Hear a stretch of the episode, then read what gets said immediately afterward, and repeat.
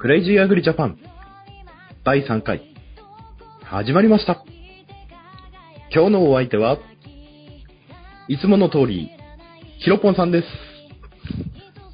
どうもこんばんは。ヒロポンです。ヒロポンさんなんか今日は元気がないんじゃないですかいやー、実はね、風邪ひいちゃってね、鼻声なんですよ。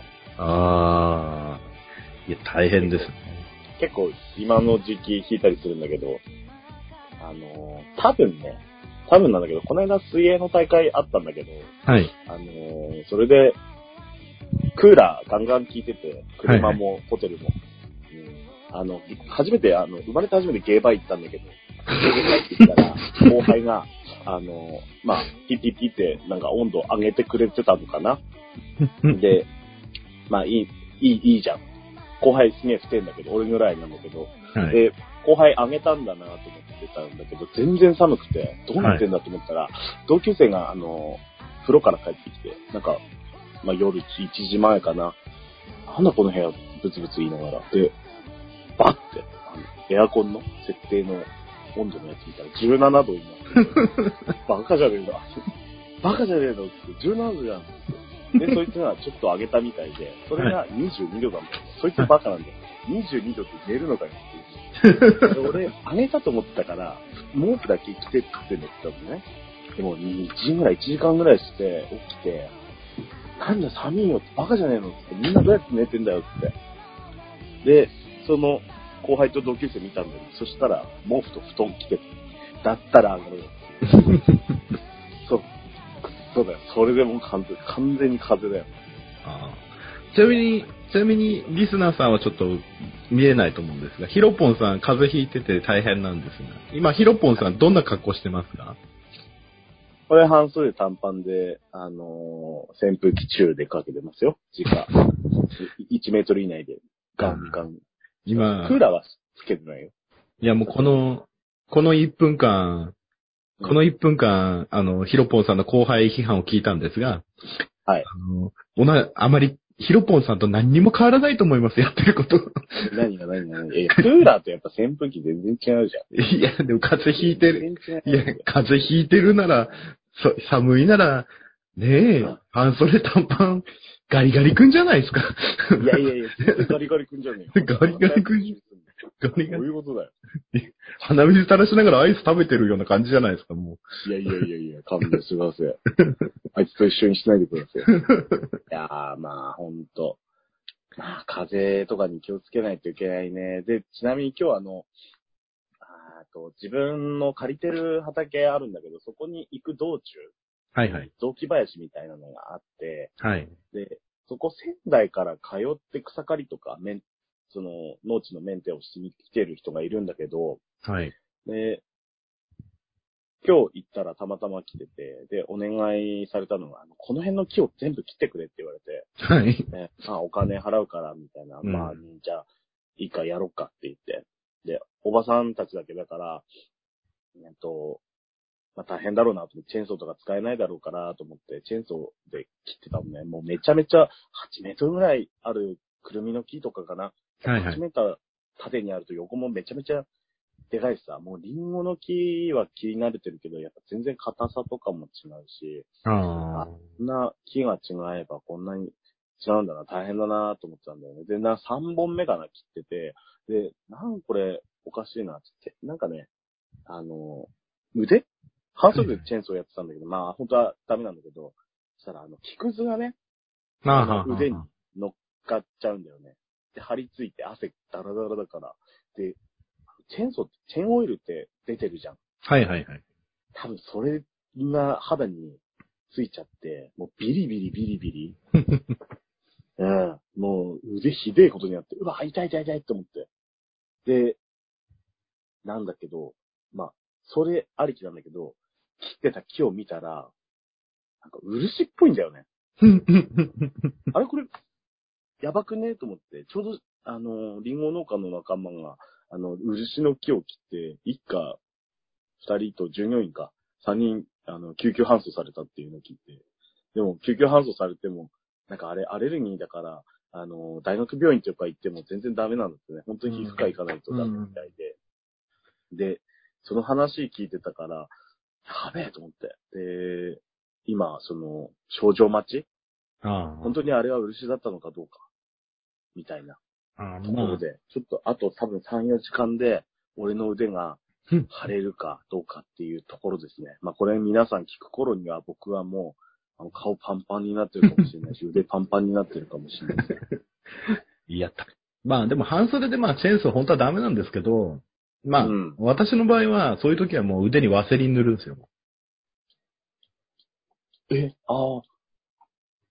ワセリン大丈夫だもうワセリン塗っとけば、まあああ、チェーンチェーンオイルだのなんだのも後で一緒に洗い流しちゃえばいいので、えー、一応聞く、まあ、菊池とかはまあね、刺さるのはしょうがないですけど、はいはいあ。の、うん、その木の成分が何かわからないったりするんで、うん。で、肌荒れ防止もあるので、うん。ワセリン塗りたくってですね。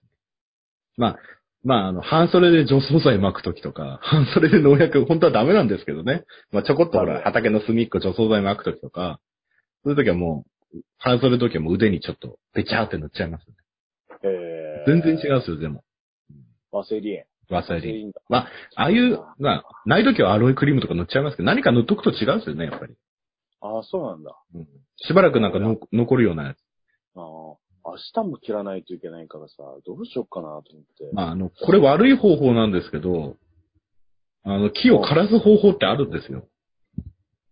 え何教えてよ。えこれはでも悪用されるとな。まずそ、んなだ、木の幹に、木の幹に、で、そこにこう。しばらくすると枯れます。それで大丈夫なもんなのもうそれで、ええー。そうするともう、木、太くても枯れちゃいますよ。あ、あのそうなのあの、中の、循環してる導管っていうんですか、あれ。管。はいはいはいはい。あそこまで、こう、でそれが回ると木枯れちゃいます。ええー、ちょっといいこと聞いた。でも長い木とかでやっちゃうと、倒木の可能性があるので、あまりおすすめはしない。ああ、もう、あのーまあ、それはいいんだけど、あの、木切ったらさ、まあ、だいたいうちは、まあ、ユンボで掘るんだけど、だいたい1メートルちょっと残して、みたいな。ユンボで掘るのに楽じゃん。そうはいすはいると。そういう感じで、えっ、と、残してるんだけど、だからそういう木にも、要は夏切って、で、ちょっとほっとくと、まあ、リンゴもそうだけど、また新しい枝とか出ちゃうんだよね。そうですね。で、枯らそうとしたんだけど、結構、割とな、長生きというか、あ、まだ生きてるのかみたいな、そうそう。ねいうのがあって、あ、そうか、あんな、そうですね。中の養扱い分、方としてはあんまり、よろしくない し、よろしく。よくそれであの、えそれ、よくそれであの、昔問題になったりしたんですよね。結局、あの、隣人とかで、うん。はあの、例えば土地の境目の木の問題とかで争ったりするじゃないですか、ね。いはいはそれであの、片っぽが面白くなくて、あの、この木を枯らしてしまうっていう手口でよく使われたんです、昔。 い。うーん、じゃあ全然ダメじゃん。お前これなんで言ったんだよ。 ダメだよ。もうこれ、ピーだよ。ずっとピーだよ。ずっと ピー、ピーだよ。ピー、ピー。あー当たり前だよ。お前これは言えねえよ。なんでそんなもん教えたんだよ。でもここピー 入れて使うんです。いや、ダメでしょ、それ。何それ。よく言ったな。いや、でもちょっと調べれば出てくる方法ですからね。もう P だね。お P 前これです P しか流れない。ピーしかない。であとちょっと端々を残して、あ の、足してくださいみたいな感じ。そうですね。あ。例えば農薬とかね。そうですね。うん。そうですね。まあでも、あれですね。いや、夏、夏大変ですね。草刈りにしろ、本当に。大変だよ。蜂、もう草刈りしてると蜂が出てきたりね。ああ。本当に蛇が出てきてるそんな。そんなでもねえいや、うちの方はあの、土鉢って言うんですか、土、土鉢って言うんですけど、あれがいてですね。な。はいはい。あれに刺されると、スズメバチの火じゃないんですよ。腫れ方と痛さがまた。え、あれそうなのなんどこか別にそんな、いや、痛いですよ。本当に。あ、でも、スズメバチも大概痛いな。いや、もう、いや、気じゃねえよ。わかいやる。でもでもまた比べてんだよでも農家だわ、農家の必需品はもう軽トラに金管、金管はぜ、金管とあの、スズメバチとかをあの、遠くから殺せるジェット式の殺虫スプレー。あれは持っとかないとダメ。人いるよね。あれ軽トラに絶対常備しておかないともう、絶対ダメですね。いや、そんなでもない。いや、ほんとほんと。いや、俺、うちは常備してますよ、いつも。え、そんなんやん。うち、あの、あの、枝物って言って、生け花とかに使う、その、桜とか花桃の枝とかをこう栽培してるんですけど、要は、パッと見果樹園みたいなんですけど、はい。あの、果樹ではないんですけどね。木はそういう風に果樹み、果樹園みたいに植わってるんですよ、こう、等間隔で。はいはい。で、その中をこう草刈りとかするんですよ。はいはい。そうすると蜂の巣もあるし、いろんな、いろんな刺す虫がいっぱい出てくるんですよ、やっぱり。あーまあ。だから、だから軽トラに常に、あの、無比アルファ、あの、す、無比アルファか、金管。これは必需品ね。 ええそんなないよね。だから刺されますもん、本当に。ええで、トラクターとかで草刈りするんですけど、ああ。あの通りだけは。まあ、木の元は手で刈るんですけどね。はいはいはいはい。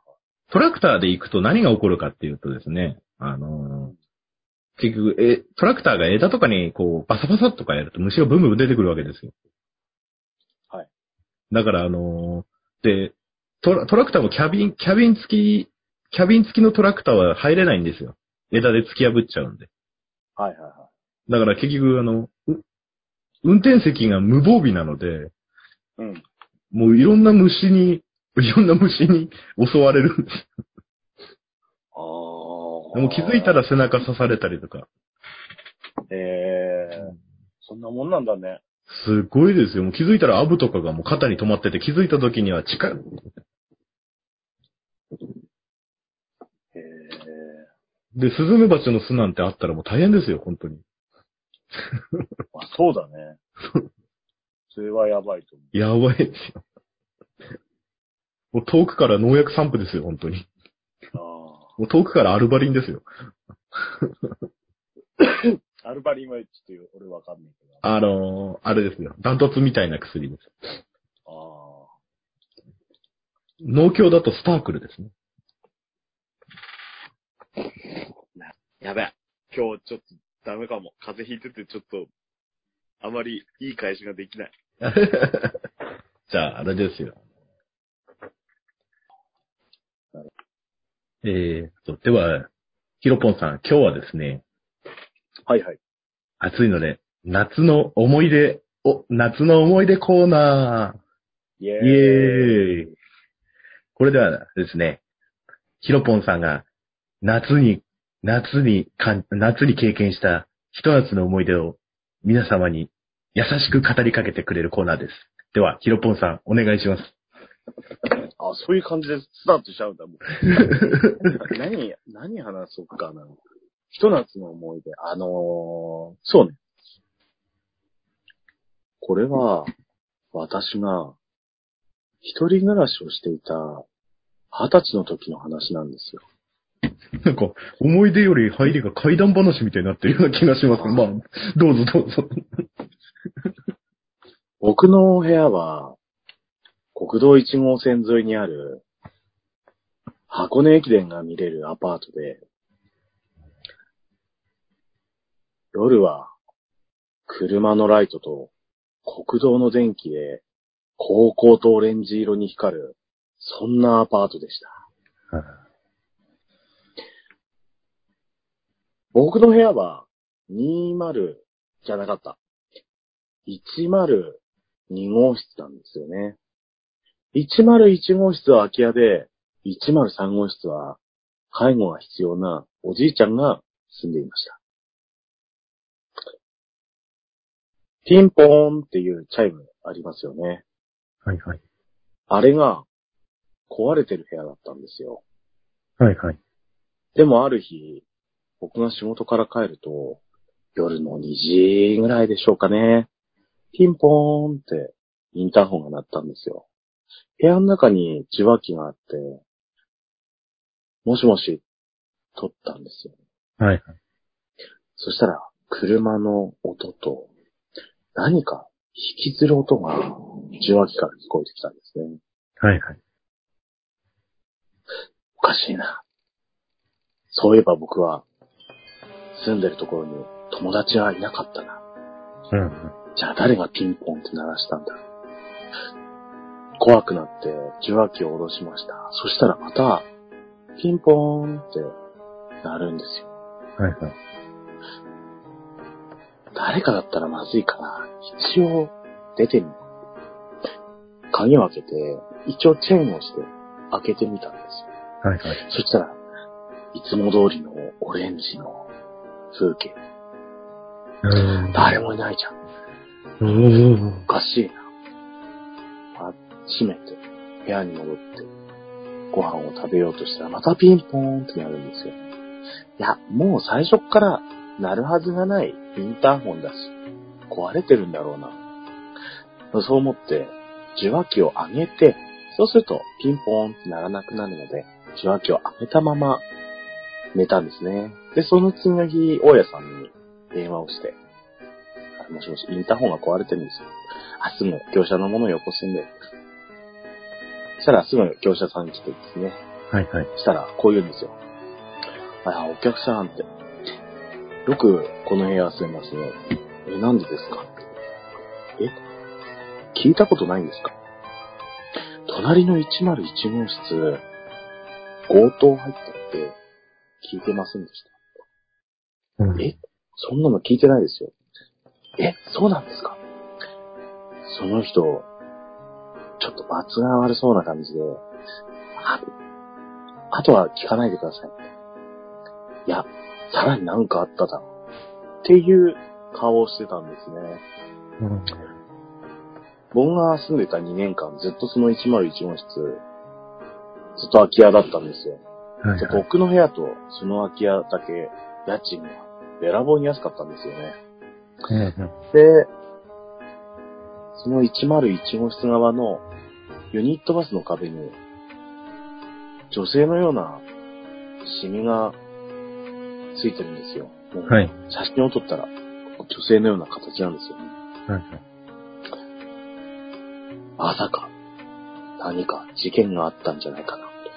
うんうんそしたら、工事をしていた電気屋さんがね、あれ、おかしいな、言うんですよ。何がおかしいんですかえ、この受話器、インターホン、おかしいんですよね。何がおかしいんですか壁からスポッと外したら、線が切れてて、いや、電気の線、繋がってないじゃないですか。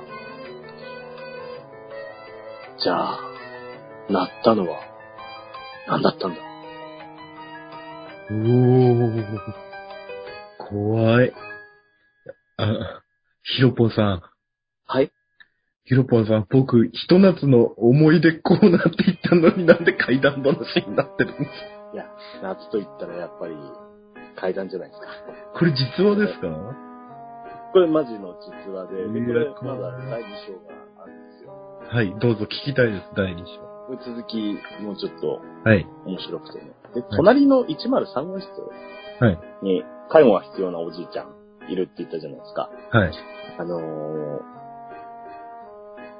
夜じゃないや、朝行くときに、仕事行くときに、あの、その介護の人が出入りしてるのを見てて、で、あ、そういう大変なのは、ちょっと部屋、部屋をちらっと見たら、あの、ベッド、介護用のベッドを買ってて、うんで、夜帰ったりしても、あの電気がずっとつけっぱなんですよね。うんうん。で、お風呂に入ってると、あの、換気扇から咳の声がゴホゴホって聞こえる。うん今でも本当に覚えてるんですけども、あの、咳払いが聞こえるんですよ。うん。で、ある日、夜帰ったら、いつも毎日、毎晩、24時間ずっと電気ついてるのが消えてたんですよ。うで、んあれおかしいなと、おじいちゃんいるのかなと思ったら、咳払いはちゃんと聞こえるんですよね。で、それが11月ぐらいかな。で、俺、リンゴ農家になったのに帰ってくるのに、アパートを引き払ったんですよ。それが1月下旬なんですけど、その時に、大家さんに言ったんですよね。隣のおじいちゃん大丈夫なんですかねって言ったら、え、何のことですかえって、あのー、咳払いするおじいちゃんがずっと隣にいて、あの人最近電気ついてないですよね。って言ったら、えっと、あいつさん何言ってるんですか隣に人なんていませんよ。え、どういうことですかだって咳払いちゃんと聞こえてますよって。その時相方に大家さん持ってたから開けてもらったんですけども、103号室、まるっと空でした。じゃああの咳は、どっから部屋の、どこの部屋のやつに聞こえてきたのかっていう。いやー。もう確実に隣のおじいちゃんの壁伝いに聞こえてきてたのもあるし、換気扇からも聞こえてきたんで、もうそのおじいちゃんがどうなったのかっていうのは、あの、聞けずじまいで、あの、僕、こっちに帰ってきて。えー、で、帰ってきたら、同級生、一回遊びに来た同級生が、あの、俺寝てる時に、あの、本見てたんだけど、あ、水の音するなって言って、蛇口閉めに行ったら水出てなくて、戻ったら本が倒れてたっていうのを2回繰り返してて、はい。この部屋やべえな。っていうのは、もともとその友達は感づいてたらしい。ああ。うん。なんだけど、そういうことが、まあ、最後の最後でもあって、いや、ちょっと曰くつきな部屋だったのかなーって、ちょっと思い、思いました。二十歳だからね、なかなか部屋借りるのって大変だから、そういう安いところってなっちゃうと、そういうところがね、あんのかもしれないね。あーいやー、ですね。じゃあ、いや、怖いですね。いやー、うん、そうだね、怖かったね。それは怖かった。いや、俺鳥肌出ちゃいましたよ。いやー、ねえいやー、これでも怖い話とか、菅谷さんもあるんじゃないですか怖い話ですか私、でも、私も1号線沿いに住んでたんですよ。東京に住んでたお時。そうなのはい。あ、そうなのはい。まあ、1号線は、どっちかというと私、神奈川の方に近かったですけどね。まあ、1号線も全然近かったですけど、はいはい。神奈川カンパチの間ぐらいに住んでて。うーんうんうんうんで、まあ、どっちの話をしようかな。うんどっちも犯人は捕まったんだけど。 いや、どっちも、どっちもニュースになったぐらいの事件だったんですよ。うん。こで、どっちもね、テレビ中継も入って。で、あの、まあ、まあ、じゃあ、2個パッて話しちゃいますね。う。はい。えーっとですね。私、あの、学生の頃、居酒屋でアルバイトしてまして、はいはい。で、あのー夕方、まあ、あー仕込みとかやると、だいたい午後15時ぐらいからお店の方行って開けるんですけど、はいはい。で、えまあ、テナントビルだったんですね。うん。で、いあ、い行ったらですね、もうあの、よく事件とかである黄色いテープで、あの、警察がいて人混みがいてですね、テレビ局が来てて、殺人事件があったと。へー、で、私の働いてるビルの、隣のビルの、が現場で、うんうんうんでもあの、やっぱりあの、隣り合ってる、東京なんでね、狭いんで、うん隣り合ってる、まあ雑居ビルの2個なんですけど、うん。はいはい。で、あ怖いなぁ、やっぱ東京はこういうことあるんだなぁと思って、まあ、仕事してたんですよ。そしたら、うんあの、その、私、あの隣で現場で、あの、テレビマンが営業中にカメラ持ってきてですね。うんあの、こっから横のビルを映させてほしいとか結構来たんですよ、民放が。はいはいはい。で、私全部断ってて。うん。でも、すごいんですよ。あの、カメラは絶えず人の顔映してるんですよ。ほだから、あの、その接触した中で犯人がいたりした時に使うんでしょうね、ああいう映像って。う。それでですね、今度はですね、警察官が事情聴取に来たんですよ。事情聴取っていうか聞き込みですよね。ああ。うん。あ何か見てませんかとか。うんうんで、私、前、前の日の、前の日も出勤で、朝方あの、朝方。うん。うん。で、コンビニの防犯カメラに私が映ってたんですけど、はいはいはい。犯行時間に。はい。で、おもう そっから1ヶ月ぐらい犯人捕まらなかったんですけど、うん。だ私ともう一人、まあ、同僚の人が違うお店で働いてたんですけど、下の階で。はいはい。毎日のように聞き込みですね。えもうまず営業中に、まあ、警官がまず来て、聞き込みですよね。ー、ではい、はいそのビルの朝方ですよ。犯行時間になったら下でもあの、犯人が捕まらないで1週間以上経ったらですね、はいもう警察官たちがビラ配って、この時間何か見ませんでしたかってもう、ずっと事情聴取っていうか、あの、聞き込みやってるんですよ。うん。で私、出てもまた同じこと聞かれて、ここの時間見ませんでした。うんそれでですね、1ヶ月ぐらいしてようやく捕まったんですよ。ほう。したらですね、で、気になって調べるじゃないですか。うん。で、犯人うん。したらですね、あの、よくあの、えおー、怖かったですね。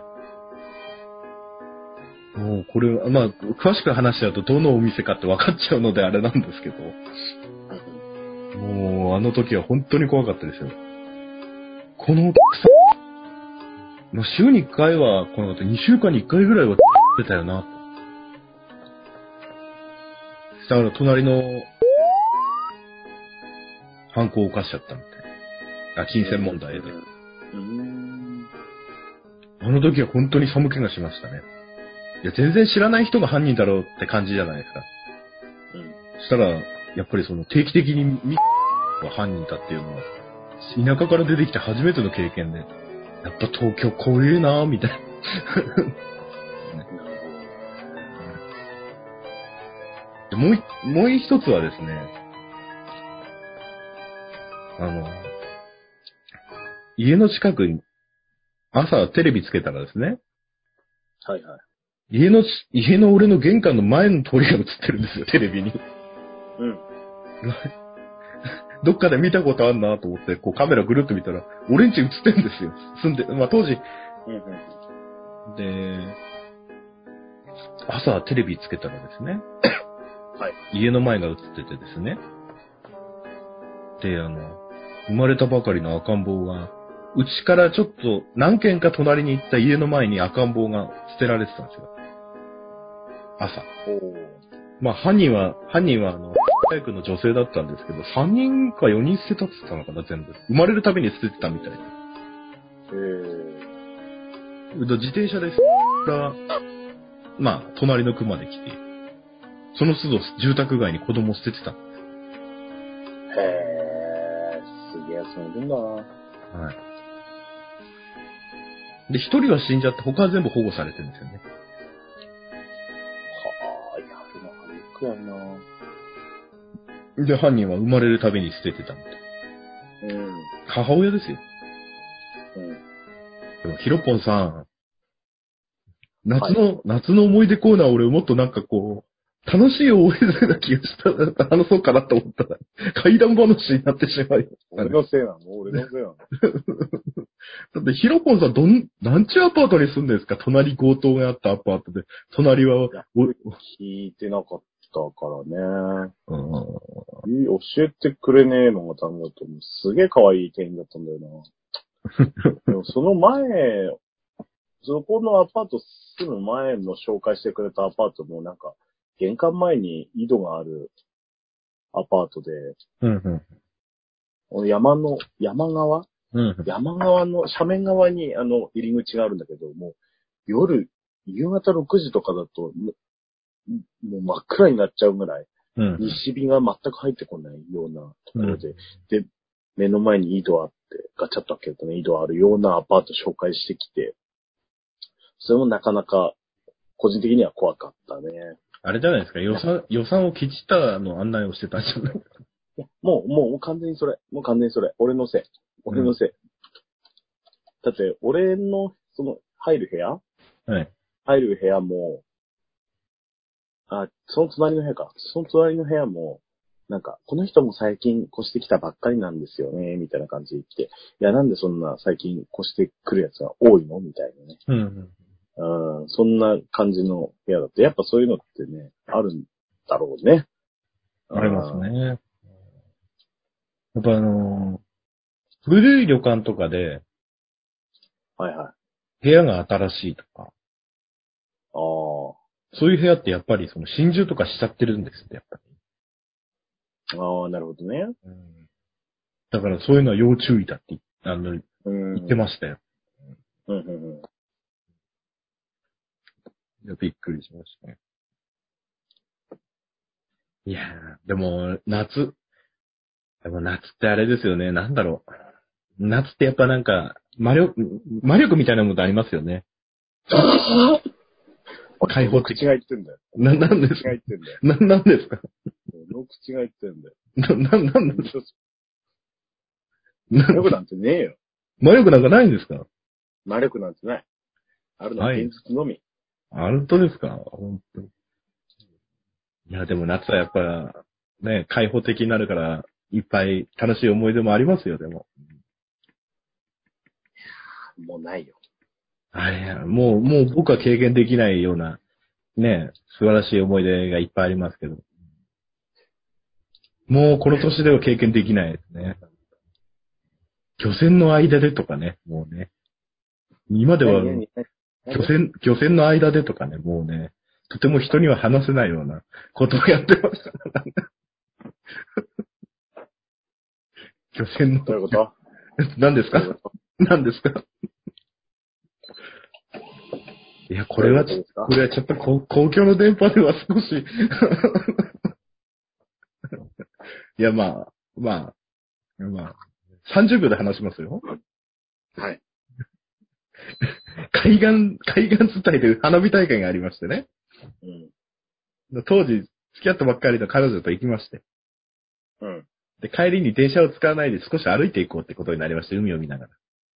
ないお互い、お互い、お互い、収まらなくなっちゃいましてですね。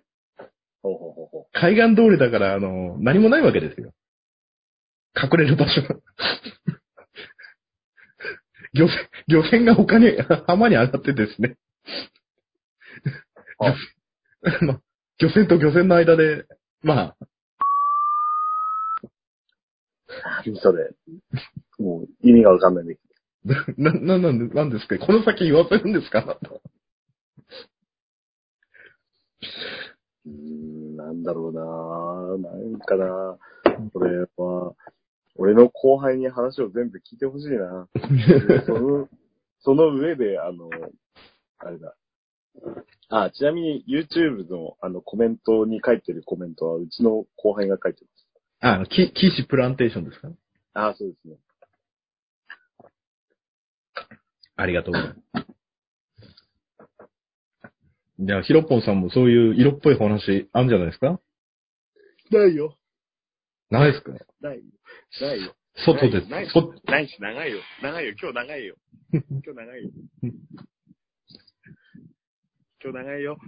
夏が長いよ。 あすいません、すいません。ヒロポンさん、明日漆の木を切らないといけないらしいので、そろそろ終わりにしたいと思います。はい。ではですね、うん。